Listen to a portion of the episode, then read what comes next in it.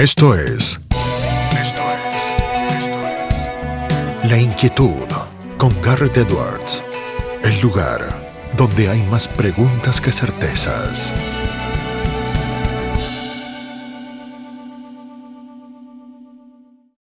Damos vuelta de página aquí en La Inquietud por CNN Radio Rosario. Tenemos un honor, un placer, un privilegio de sumar un entrevistado que, fíjense, es economista, doctor en economía, docente universitario, investigador, tiene sendas columnas en diversos medios, escribe con mucha asiduidad en el diario La Nación, es eh, consultor de diversos organismos a nivel internacional y es siempre un gusto tenerlos, el doctor Ariel Korenberg. Ariel, ¿cómo estás? Garrett Edwards te saluda. ¿Qué tal? ¿Cómo estás?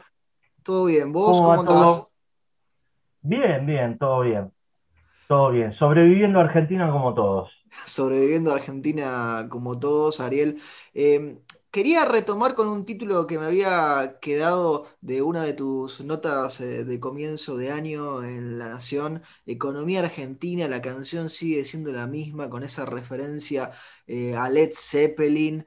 Eh, y vos estudiás la coyuntura, pero también eh, estudiás las cuestiones estructurales, las de largo plazo.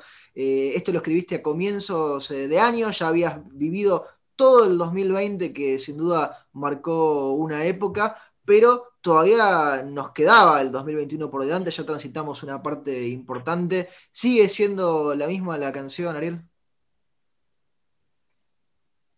Mirá mi cara. La verdad que sí, sigue siendo la misma. Mirá, me haces acordar, anécdota. Salió la nota y cumplió, si mal no recuerdo, 72 años Jimmy Page. Mirá qué casualidad. Y sí, la canción sigue siendo la misma, porque lo que contábamos un poco en aquella nota es que la política económica estructuralmente es la misma que la gestión anterior, tan criticada por la presente gestión. El ajuste que estamos pasando en este momento, estamos pasando un ajuste. Lo que pasa es que no tiene un, un nombre, porque pasó de moda ponerle nombre a los planes económicos. Y este gobierno particularmente no es adepto, pero tampoco el anterior, que se supone que era de signo político distinto. De tal manera que lo que distingue para mí a la gestión Macri de la presente son cuestiones importantes, no menores, como inserción internacional, narrativa distinta, por supuesto, pero en el ejercicio de la política económica está completamente condicionada a los intereses corporativos que pueden llegar a la oficina del presidente, que no son la mayoría de la población, ni la que trabaja y aporta impuestos.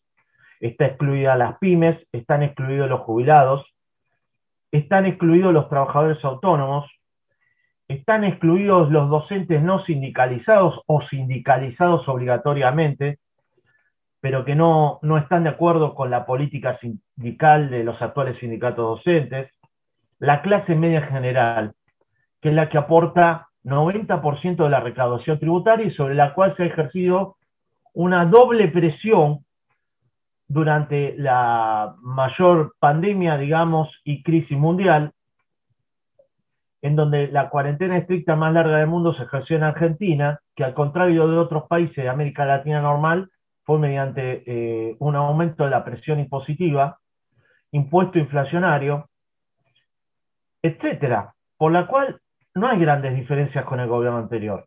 Vos fíjate, fíjate un detalle, Sí. con, esto, con esto termino y si querés volvemos a, a, a- a- a, digamos, a cuál sinónimo Mm. la presente política económica es de la anterior. Eh, ¿Qué es? Vos fíjate, la narrativa que tiene este gobierno anterior, eh, perdón, que tiene el presente gobierno, arruina lo poco de positivo que pueda tener la política. A mí me parece un exceso juzgar incluso la gestión Macri, el conjunto de medidas económicas que se han tomado como política económica. Una cosa es tener un plan. Después, política económica de mediano y corto plazo, pero sin un plan no está sincronizada, no está coordinada hacia un objetivo claro que tengamos toda la sociedad argentina, además de los inversores del exterior o, de los empresarios que están saliendo del país. la sociedad argentina en general. Entonces, vos fijate el elemento. El, el típico ajuste del plan de fondo monetario, juzgado por el Frente de Todos políticamente como negativo, es lo que ha adoptado el Frente de Todos desde antes de la pandemia. Con la ley de emergencia solidaria cambiaron la fórmula y en lugar de eh, indexar jubilaciones, que es el principal componente de la previsión social y, de la, y del gasto público, junto con el resto de los planes sociales, que van todos a la misma caja del ANSES, en donde van nuestros aportes como asalariados y como empresarios, vos fijate que en lugar de indexar por inflación, se indexó por salarios y recaudación de contribuciones y aportes personales a la seguridad social. Los salarios fueron por la escalera y los precios fueron por el ascensor. Esto fue adoptado tres meses antes de la cuarentena, con apoyo de la oposición en el Congreso. Como siempre. Es decir, un flor de ajuste. Y lo otro que pide el Fondo Monetario, además de ajustar previsión social, y no lo estoy diciendo como forma negativa o positiva. No, no, estás analizando. La situación. El típico ajuste del, Fondo Monetario para lograr el superávit fiscal y con eso demostrar con razón que pueden pagar al menos los intereses de la deuda externa, esa es la exigencia. Por lo tanto, es bajar el gasto, licuándolo contra la inflación, atrasando salarios públicos y jubilaciones, y el segundo elemento, aumentar impuestos. Me, me quedaba pensando. No veo la diferencia con la gestión Macri, no la veo. Eh, muchos hilos para, ir llevando de lo que nos comentabas eh, recién. Eh, por un lado, una pregunta que, a lo mejor no tiene una respuesta definitiva, ¿no? Pero ¿sirve pensar en, la metáfora de la carreta, el caballo y el jinete con esto del vínculo con la economía y la política? o, o, no, o esa imagen no nos sirve para entender cómo van jugando todos estos elementos en la realidad no me surge la imagen, pero me imagino que te referís a que el jinete conduce al caballo de la economía. Y, o, cuál de todos es la el, carreta. Eh, la carreta, cuál de todos es el caballo y cuál de todos es el jinete, ¿no? Porque digo, uno lo, lo, ah, que termina. el huevo y la gallina, ok. Y sí, ¿no? También un poco. Mira, ahí tengo, ahí, eh, gracias por la pregunta, es, es, una inquietud que tengo central en, en mi análisis de Argentina del cual ahora me estoy tratando de alejar y analizar un poco el resto de América Latina normal. Si querés, después charlamos un poquito más del resto de América Latina, que me parece que, también hace a, la cuestión del contexto y a la cuestión de cómo nos insertamos en el mundo. Viene por esto, o sea, ¿qué es primero? Que la política sea adecuada a la sociedad argentina y modifique aquellas cuestiones que la sociedad argentina necesita modificar para lograr el sendero de desarrollo económico? ¿O es primero las instituciones económicas? Yo no sé si iba a eso tu pregunta, creo sí, que sí. Sí, sí, iba por ese lado. Si no es así, te convenzo que es central. Mira, el resto de América Latina, y me voy ahora a eso, para compararlo con Argentina. Vamos a tomar el ejemplo, voy a tomar un solo país, que ni siquiera es vecino directo, Perú, que estamos súper vinculados por la historia, la política y hasta los antecedentes como la guerra de Malvinas, digamos. Sí, sí, muchísimo. Perú fue uno de los primeros que, apareció para ayudarnos. Entonces, y, tan cercano a nuestro sentimiento por, estar unido a, la nación argentina en su origen. Entonces, a ver, cuestión principal. Perú está con una zozobra institucional máxima, mayor aún que el presente, te diría yo. ¿Por qué? Porque me refiero que a los últimos tres presidentes fueron derrocados dentro del orden constitucional, no con los típicos golpes de Estado. obvio, una destitución, pero el que no termina destituido termina preso, el que no termina preso termina suicidado, todos terminaron mal casi. Todo a partir del caso de corrupción. Así es. Donde ahí lo de Alan García me, me estaba recordando. Tuvo, voy a decir algo fuerte, la dignidad de suicidarse porque ya venían por él la justicia por el caso de Brecht. Lo que era, decir era inevitable que lo agarraran, como decís vos. En Argentina nada es inevitable. En el único país de América Latina donde no hubo un efecto concreto político de mejora institucional o incluso hasta de zozobra institucional para la sociedad, porque es la sociedad la que cuestiona la corrupción en Perú, es la sociedad la que cuestiona la, la corrupción, o parte de la sociedad la que cuestiona la corrupción, ahora a, a Bolsonaro incluso, y antes a Lula. Es la sociedad que en Chile a veces se desprecia, que en el estallido de octubre, una de las principales demandas sociales de la clase media que salió a la calle no era solo, ni mucho menos, por supuesto, la salud y la educación pública o el transporte público, sino también una de las demandas era terminar con la corrupción de los carabineros.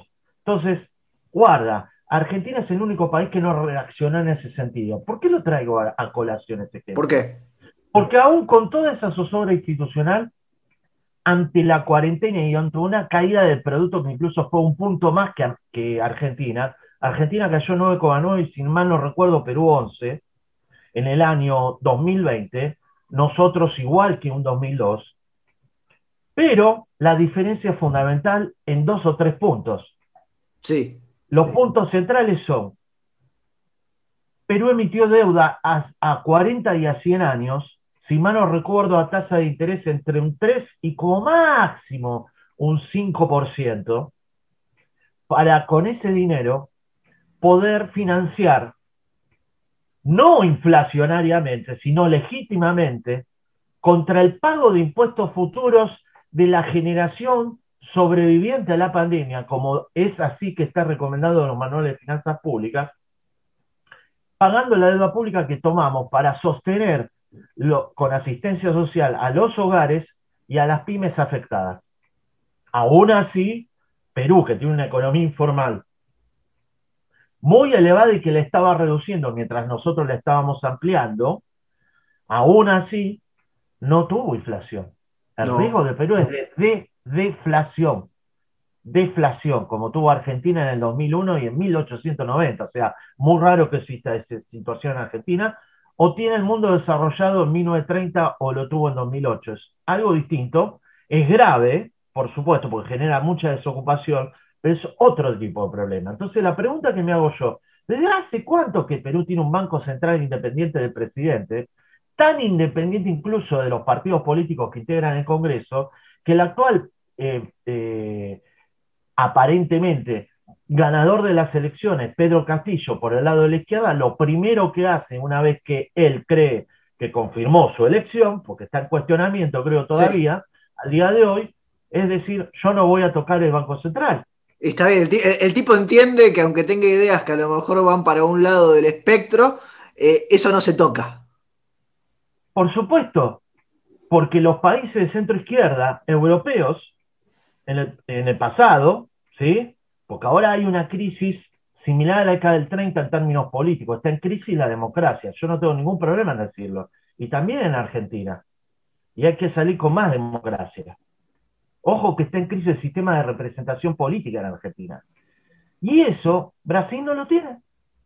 Brasil le robó la ficha sucia. Brasil le robó las listas sábanas. Con firma de Lula, hmm. con exigencia de la clase media de la calle. Entonces, estas cuestiones institucionales es la pregunta que me hago yo.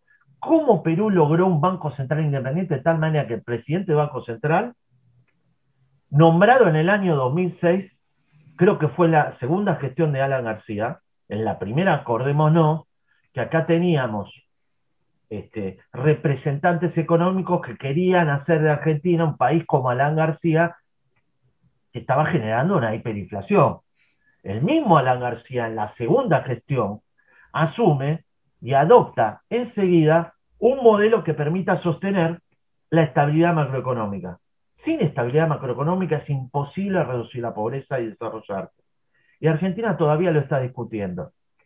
Entonces, la impresión que yo tengo es que Argentina, por lo menos para no irme muy atrás, no, no, sí, sí, claro. Después de la crisis hiperinflacionaria del 89-90 y sobre todo de la, de la última, cuando yo escucho a, a la pareja Dualde, por ejemplo, y la tomo como ejemplo de lo que representa nuestra dirigencia política, Dice, yo, nosotros logramos un gran acuerdo económico y social. Primer punto, ¿cómo habrá sido aquel acuerdo económico y social en el cual también incluyó la Iglesia, que acaba de decir, como verás, hoy te tocó un programa, acaba de decir el Papa, lo acabo de escuchar, de que la propiedad privada de tus ahorros, de tu tierra, de tu departamento, de tu auto, no es importante, sino secundaria. Entonces, el acuerdo económico y social que también incluyó la Iglesia, no logró nada en Argentina. No tenemos un Banco Central independiente del poder político. Al contrario, lo dirige el ministro de Hacienda. E, e, entonces, el ministro de Hacienda que le dice el ministro de Economía, pero que realmente no lo es de hecho, porque las decisiones económicas no pasan incluso por la Casa Rosada, ni siquiera el edificio del Ministerio de Economía, eh, sino por el Instituto Patria. Te Entonces, fíjate vos al, punto que llegamos, eh, déjame decir esto y ya termino.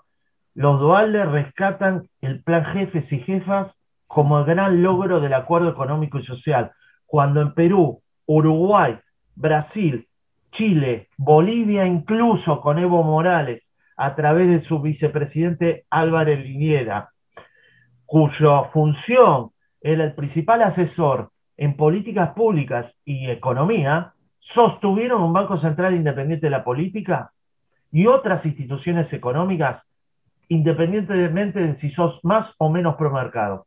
Entonces, aunque sea una cosa, porque digo, no es solo Banco Central, aunque sea una sola cosa el Banco Central, todavía no logramos reconstruir porque el único que terminó en tiempo y forma su mandato fue el primer presidente del Banco Central de 1935 cuando se creó. Eh, te, iba, te iba a decir, Ariel, ¿no? Con esa comparativa que nos hacías eh, tan, tan profunda de un periodo reciente de Perú y del periodo reciente argentino. Eh, y, tomamos de nuevo el mismo corte temporal, digo, como para no irnos a lo mejor tan atrás que, que, a lo mejor son otros datos o, u otra la idea. Claramente parecería que Argentina desperdició la oportunidad después de la crisis del 2001-2002, eh, como a lo mejor lo hizo Perú, que aprovechó eh, esa crisis eh, tanto institucional como, como económica para acomodar las piezas. Ahora estamos transitando por otro periodo de crisis. ¿Vos ves algún elemento que te dé la impresión de que esta crisis sí se puede llegar a aprovechar o no? aprovechar para, estar mejor que antes, digo. Algunos a lo mejor lo aprovechan para otras cosas, pero eso es aparte. No pauses, ni adelantes, o retrocedas. Quédate en La Inquietud con Garrett Edwards.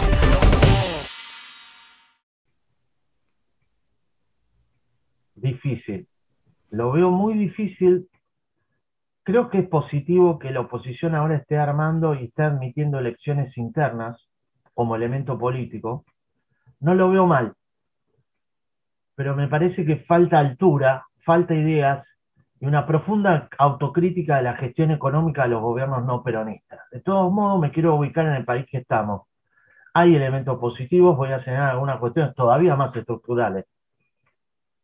El eh, presidente Macri fue el primer presidente no peronista que terminó su gestión en tiempo y forma en 70 años después de Marcelo Tedalviar, en 1928. Si tomamos en cuenta ese contexto, te diría que sí, que hay elementos como para que Argentina salga. El actual presidente tendrá que terminar su mandato en tiempo y forma, a pesar de que ya es un pato rengo. La sociedad civil se ha movilizado, por ejemplo, por la educación. Yo siempre soy muy exigente, eh, digamos, el tema de padres organizados, siempre soy muy exigente y digo, tendría que haber ocurrido antes. Mira, no sé si corresponde o no, pero lo digo. En mi caso particular, yo salí a cacerolear con algunas palabras de Ginés González García mucho antes de la crisis de los vacunatorios VIP. Cuando no iba eh, a llegar el coronavirus ya había que salir a quejarse de Ginés, cuando de esas cosas.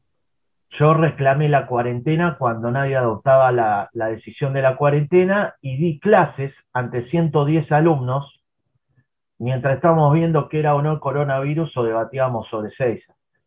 Pero también, cuando Ginés González García mencionó, y esto es muy importante para la economía y la salud, mencionó de que iba a postergar las pasos por la pandemia, mientras estaban votando eh, la gente de la comunidad boliviana y peruana en nuestro país.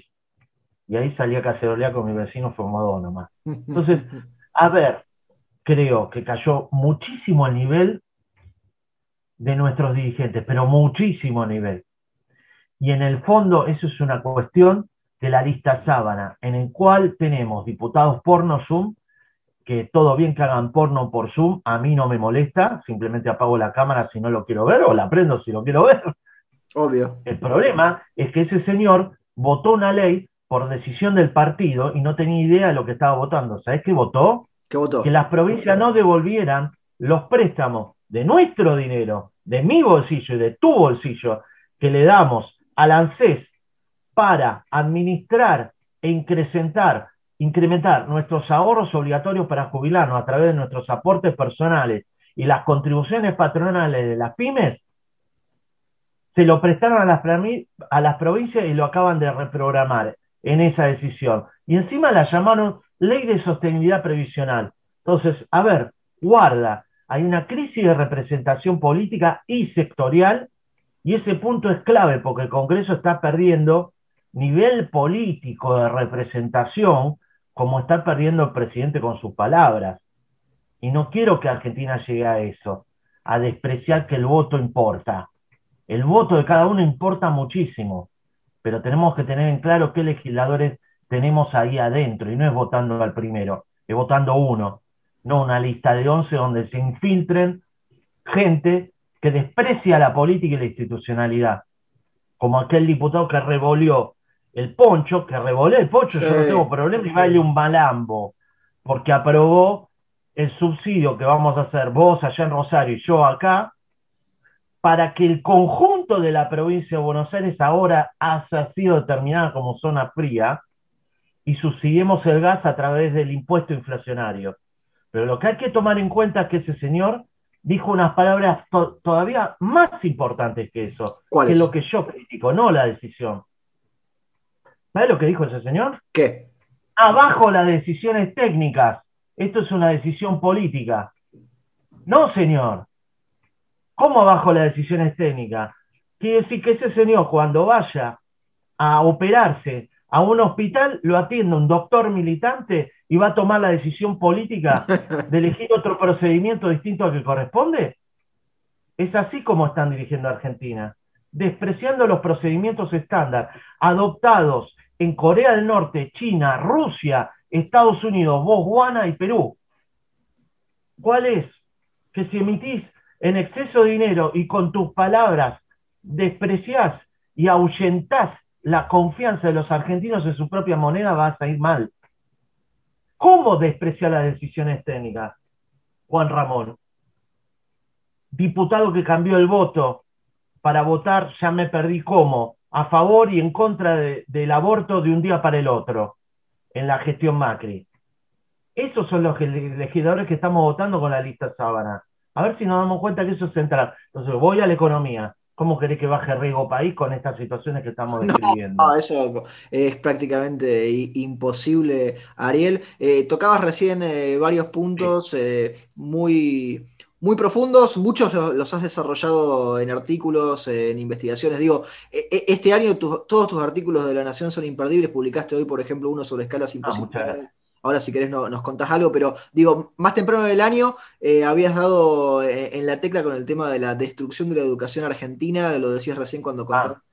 Eh, de, tu, de tu experiencia que es personal y profesional, académica, de, tu rol docente universitario, de las universidades que ni siquiera están en la discusión hoy por hoy en el debate de si van a abrir o no van a abrir. Digo, la bronca. la bronca porque la comunidad universitaria no reaccionó. Fue raro eso, ¿no? Digo, uno no, no reaccionó y no reacciona hoy.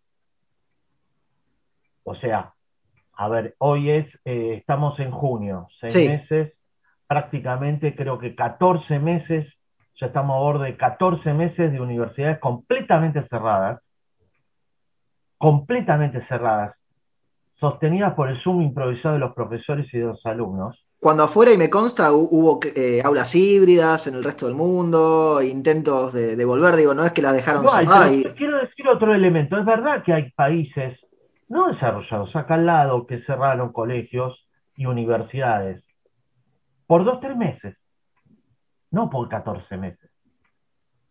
Es verdad que te voy a dar un ejemplo ahora. En Holanda, me acabo de enterar, en Francia, en, Estados Unidos han hecho evaluaciones donde la conectividad es 100% eficiente con mm. respecto a lo que nosotros tenemos, en donde las clases por Zoom han implicado que las evaluaciones que Argentina otra vez eligió dicen postergar. No me lo creo. Las aprender. Dicen postergar. Las evaluaciones, me olvidé el nombre. Las aprender. Son habituales que se hagan. ¿Cómo? Las aprender. Las aprender. Así como también el señor Sileone, ministro de Educación del tercer kirchnerismo, este es el cuarto, también había decidido no hacer los exámenes PISA. Pero resulta que los desarrollados lo hacen y no tienen miedo de mostrar, porque miremos lo positivo. Por supuesto que podemos criticar. Hay cosas, pero está en otro nivel. ¿Qué es el otro nivel? Está al lado, en Uruguay van a hacer las pruebas. Pero pará, en Holanda, Francia, Estados Unidos están dando que cayó 70% el rendimiento escolar en términos de exámenes y parciales el puntaje, 70% en esos países. Vos imaginate lo que es Argentina. En lo que es Argentina. Cuando vos cerrás un colegio y una universidad por más de un año, en esos países las han cerrado por tres meses, a lo sumo cuatro, y han retomado las clases y han, ante las diversas olas, vuelto a cerrar o incluso preparar las aulas híbridas correspondientes pero si nosotros damos clases prácticamente gratis en la universidad pública, no tengo ningún problema en llevar mi propia camarita, como siempre llevo mi propia computadora, cuando no es necesario, ya es por costumbre. Si está equipada la Facultad de Ciencias Económicas de la UBA, ¿cómo no va a estar equipada el resto de las universidades privadas? ¿Por qué no habilita las aulas híbridas que ya invirtieron? A ver, es una locura, podemos dar en Plaza Justa las clases. Ojo, que cuando vos cerrás, al vulnerable, porque no le quiero decir pobre, que no tiene conectividad más que con un celular por familia. Lo tirás de, la mesa a ese, lo, lo, terminás de echar y que se caiga al piso a ese. Lo dejaste fuera del sistema, no vuelve más al colegio. No es al colegio y a la universidad. Entonces, así como teníamos gente que está 10 años para hacer una carrera, hoy va a tener gente que directamente quedó afuera de la universidad. Ya estamos en otra instancia. Entonces, Vamos a la cuestión económica, como en aquel artículo. Sí, se destruye la educación, pero se destruye la economía. ¿Por qué? Primero, incentivas a la inmigración de capital humano en Argentina, de tal manera que nosotros formamos capital humano y se vaya. Pero con la decisión del cierre de las universidades, y me concentro en universidades, lo que eh, eh, cambió ahora es la magnitud del problema. ¿Sabes por qué? Porque ahora va a haber menos egresados directamente, directamente no va a haber emigración, se van a ir todos y en el futuro no, no, no va a haber ni la posibilidad de emigrar. ¿Por qué? Porque el título universitario argentino en el exterior y hacia adentro se acaba de devaluar. Porque saben lo que es Argentina y el cierre de la cuarentena estricta y la no realización de los exámenes a aprender y entonces se devaluó la credencial del título universitario. Y agrego más, y perdón que hable de economía. Eh, no, está perfecto, digo, eh, sos economista y, aprendemos. Un gran autor de economía, digamos, que habló del tema del capital humano, Jacob Minzer, junto también con Gary Becker, que nos decía, mirá, vos te educás, trabajás, ganás experiencia, ganás experiencia, maximizás tu salario de tal manera que en promedio, por poner una cifra, entre los 45 y 55 años llegás al máximo que podrías cobrar en tu trabajo en el mercado de trabajo. Pero te puedo demostrar, y yo lo hice para Argentina, de que cuando vos egresás del secundario y egresás de la universidad y egresás de tu posgrado, la mejora de tu salario relativo es aún mayor. El salto es espectacular. O sea, lo hago con el dedo. La curva hace así, llegaste a tu máximo por experiencia. Llegaste acá. Pero si en lugar de tener secundario completo, vos tuvieras universitario completo, no alcanza la, visual. Hmm. Entonces, con este cierre educativo, arruinaste los salarios de la población trabajadora educada. No estás incentivando a la gente a educarse. Porque al devaluarse los títulos, al saber de que va a haber egresados, si es que lo va a haber, en la parte que hayan logrado terminar, el conocimiento adquirido va a ser un tercio de lo que debería haber sido. Y por lo tanto acaban de aplanar la curva de salarios. Entonces, guarda con ese tema, porque no es la educación como un ente abstracto. Por supuesto, el primer punto es, tiene un valor social, pero ojo, no despreciemos el valor económico de la educación, que tiene un impacto directo en la mejora del nivel de vida y bienestar de los hogares. Porque vos en la medida que te educás más, más ganas. Tenés más oportunidades, se te abre el campo de las oportunidades. Y ni hablar en tu país. Si el título no se evalúa, por supuesto. Obvio. Lo que nosotros demostramos en aquel trabajo, lo presentamos en la International Association of Research in Income and Wealth y ARIF, allá por el 2011, 2010, es que con las crisis argentinas los títulos se devalúan y caen los salarios relativos de los universitarios de tal manera que haga lo mismo tener título o no, porque gana lo mismo que un tipo que no terminó el secundario. Y lo que está pasando ahora me parece que es una crisis aún más estructural que nuestras crisis disruptivas típicas, como aquella de 2001 de la hiperinflación, porque esto es todavía más estructural. ¿Cuál es? Que hay un intangible que estamos destruyendo, que nuestra valorización social del voto. Lo vuelvo a resaltar, lo vuelvo a resaltar. Si no reconocemos los propios legisladores que estamos votando en la lista sábana, va a ser imposible de que tengamos un incentivo a educarnos y a quedarnos en el país. Va a ser imposible que sintamos que nos representan esa gente. Está cayendo, está muriendo la democracia tal cual la conocemos desde 1983. Y fíjate que no menciono lo que mencionan los antiquineristas típicos del el riesgo de la venezolización. No, nos significa todo, porque nadie está, nadie está refiriendo a si los votos están bien contados, el robo de boleta, el voto cadena, el correo central en manos de un organismo partidario, eh, como la Cámpora, el nombramiento del juez Padilla en la provincia de Buenos Aires.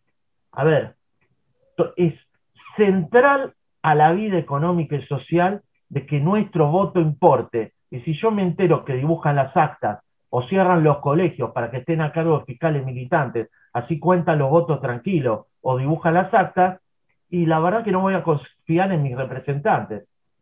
Y independientemente del presidente actual, en ningún presidente que venga, en ningún diputado y en ningún senador. Y es lo que está pasando. Es así. Es, lo que está pasando. Como decís vos, Ariel, eh, nos vamos acercando a la, marca de la media hora, pero quiero hacerte dos preguntas eh, más eh, antes de que, de que finalicemos. Eh, una va conectado, digo, vos siempre haces referencias al cine, a la literatura, a la música. Hace poco rescataste un personaje de una película de Woody Allen que para mí debería verla más gente, ¿no? Que es un clásico. Hablabas recién del presidente y bueno, ponemos al presidente que es lo, occidental, ¿no? Es lo contingente, porque digo, después uno ve cómo se aplicaría con otras figuras, pero digo, lo dijiste de Alberto Fernández con Selig, seminal película de Woody Allen, un personaje, le contamos a, la gente que no la vio, que eh, se adapta y se transforma de tal manera con el auditorio con el que está, que si está con gente eh, negra es de repente de color negro, si está con gente eh, judía es judío, y va cambiando y se, se acomoda a lo que Eh, ¿Cómo es ese Selig, Ariel? Está descubriendo eh, el dato actual. Mira, eh, Robert Schiller, Premio Nobel de Economía, que analiza la exuberancia relacional de los mercados y analizó por qué se produjo la crisis de 2008 en un libro relativamente reciente, Narrative Economics, donde nos describe cuán importante es por ejemplo, cómo se hacen los discursos por parte de un presidente de un banco central para que sea creíble y sobre todo gane reputación. Porque eso es clave para que tenga efecto la política monetaria de bajar o subir la tasa de interés buscando el objetivo deseado en los mercados financieros. Si vos no sos creíble y, y hablás para la audiencia de coyuntura que vos tengas con la necesidad que tenga de empatizar con esa audiencia, cambiando de discurso para la audiencia coyuntural que tengas, no tenés convicciones. Si no tenés convicciones, tus palabras no van a ser creíbles. Y ahora lo llevo a la economía. Si no tenés convicciones y no sos creíble, para que tenga efecto tu política económica, política pública y política sanitaria, y respetemos las decisiones de las cuarentenas o de distanciamiento social, ajustados a protocolos, porque hay sanción social si no lo, si no lo, si no lo aplicás. Bueno, no hay sanción social, porque el ejemplo no viene desde arriba. No te creo. Mm, mm. Adoptaste la decisión por una decisión política, no por una decisión técnica, como nos dice el señor del poncho. No era un poncho, era una frazada, de Juan Ramón. Las decisiones políticas han transformado uno de los grandes ejemplos en América Latina, que es la política sanitaria argentina, en militancia política. Y lo llevo. Entonces, lo llevo a, la economía. Es lo mismo. Si vos no le haces caso a las decisiones presidenciales, ¿por qué no le haces caso? Porque no es creíble. Porque está como llano y habla a favor de los sindicatos. Y si se reunió con los empresarios, habla a favor de los empresarios y se reunió con Cristina, habla a favor de Cristina. Y si antes le convenía pelearse con Cristina, se pelea con Cristina. ¿Cuál es la convicción del señor presidente? ¿Qué es lo que piensa? Por eso digo que es Selig. Era la película de Woody Allen donde aparecía saludando en todas las películas anteriores el símil figura empatizando con el dios y el diablo. ¿sí? Bueno, no se puede gobernar un país de esa manera. Y ese es el peligro de tener concentradas las decisiones en el poder presidencial de turno, en lugar de tener los tres poderes de Estado como corresponde, con un Congreso integrado con legisladores que sienten el aliento en la nuca del votante, no como en la actualidad. Es clave eso. Entonces, a ver, lo correcto voy a enseñar una anécdota económica. Sí. Lo correcto al comienzo de la cuarentena hubiese sido para impedir que la gente se vaya a dólar blue. Es decir, comienza la cuarentena, no sabes cuánto va a durar, enseguida aumenta la demanda de la, la necesidad de preservar el poco ahorro, y no le digo ahorro, sino simplemente tu dinero para poder llegar a fin de mes. ¿Y qué convenía? Comprar al dólar eh, blue y hacerlo por ahí y vender al oficial. ¿Cómo cortabas eso? Subiendo la tasa de interés, incentivando a la gente a quedarse el peso. Hicieron todo lo contrario, la bajaron. Pocos meses después llevaron el dólar a casi 200 pesos. ¿Cómo lo logró bajar el nuevo ministro de Economía? Mirá que lo digo, lo digo en serio, asumió en ese momento, en septiembre de 2020, no necesariamente con todo el poder en diciembre, igual lo acaba de perder en manos de su subsecretario de Energía. Por lo tanto, tenía un presidente que no respalda a su propio ministro de Economía. ¿Cómo lo bajó? Otorgando su seguro de cambio, ¿sí? Y espiralizando y indexando los ahorros financieros en bonos SER, en bonos dólar link, etcétera, como en el peor periodo de la dictadura militar, criticado por los economistas oficialistas de este gobierno, generando una bomba monetaria a futuro, corto, que le va a tocar al próximo gobierno cuando haya alguna zozobra cambiaria. Entonces, guarda, se necesitan instituciones intermedias, pero además se necesita convicciones en la gente que uno elija, se necesita saber a quién elijo, se necesita poder sancionar a ese legislador. Guarda que estamos perdiendo la confianza no solo en la economía, sino en el resto del sistema político hay que profundizar la democracia, ¿no? Así. Ariel, te hacemos la última pregunta, se la hacemos absolutamente a todos nuestros entrevistados. El programa se llama La Inquietud, es un juego de palabras que inquieta a Ariel Korenberg.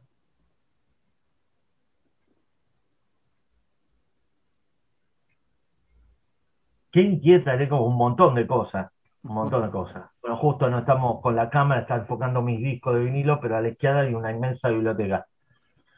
Me inquieta, con respecto a mi profesión, entender de que en Argentina, pero en el resto de los países del mundo, eh, todo pasa por una cuestión política que tiene que estar aniñada con la política económica.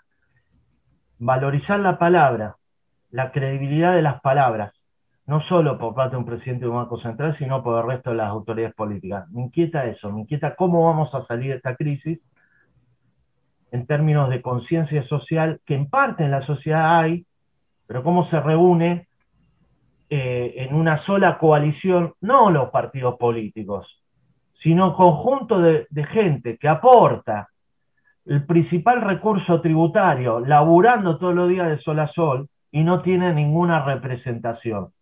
Pymes, jubilados, trabajadores autónomos y el conjunto de profesionales monotributistas, y menciono el caso del monotributo, que así como el resto del tema de la recaudación de ganancias, ya está indexada la base imponible, pero está indexada el aumento de salario.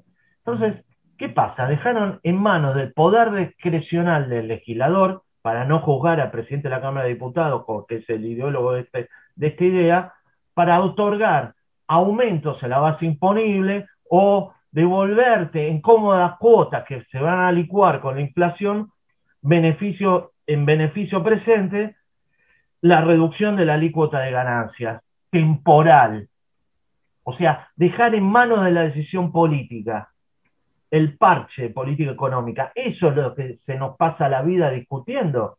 Con una inflación generalizada, esa no es la solución. Esa no es la solución. Dejarle a la discrecionalidad del poder político y a la ilusión monetaria de la sociedad de que te puedan engañar con una devolución nimia de impuesto a la ganancia y pensar que con eso vas a reactivar la economía. Ridículo. Vos fijate la decisión de la FIP. Vuelvo a la frase del señor Juan Ramón, que desprecia lo técnico. Mirá vos, le echa la culpa a los técnicos de la FIP. ¿Qué culpa de los técnicos de la FIP? Esto es que ahora tuvieron que ir otra vez a la oficina del presidente, que es el único que puede decidir estas cuestiones en Argentina, de qué tipo de café tomamos, hasta si volvemos atrás con la decisión de la FIP de retener el monotributo desde enero cuando ya lo habían pagado por el aumento de la escala. Pero ridículo, ridículo. Porque con eso, ¿qué logra? Ahora, que la FIP, que es un organismo que nadie quiere, pero que todos apreciamos como organismo técnico, ahora tampoco le creamos a la FIP, como dijo la titular, o incluso eh, todo el frente de todos, todos sus representantes en los medios. Fue culpa de los técnicos. Le echa la culpa a los técnicos de esa decisión. La decisión fue de la FIP. Esa decisión ridícula de aumentar la recaudación, incluso, incluso no sobre las ganancias, sino sobre los costos, los costos de trabajar. Ridículo, completamente ridículo.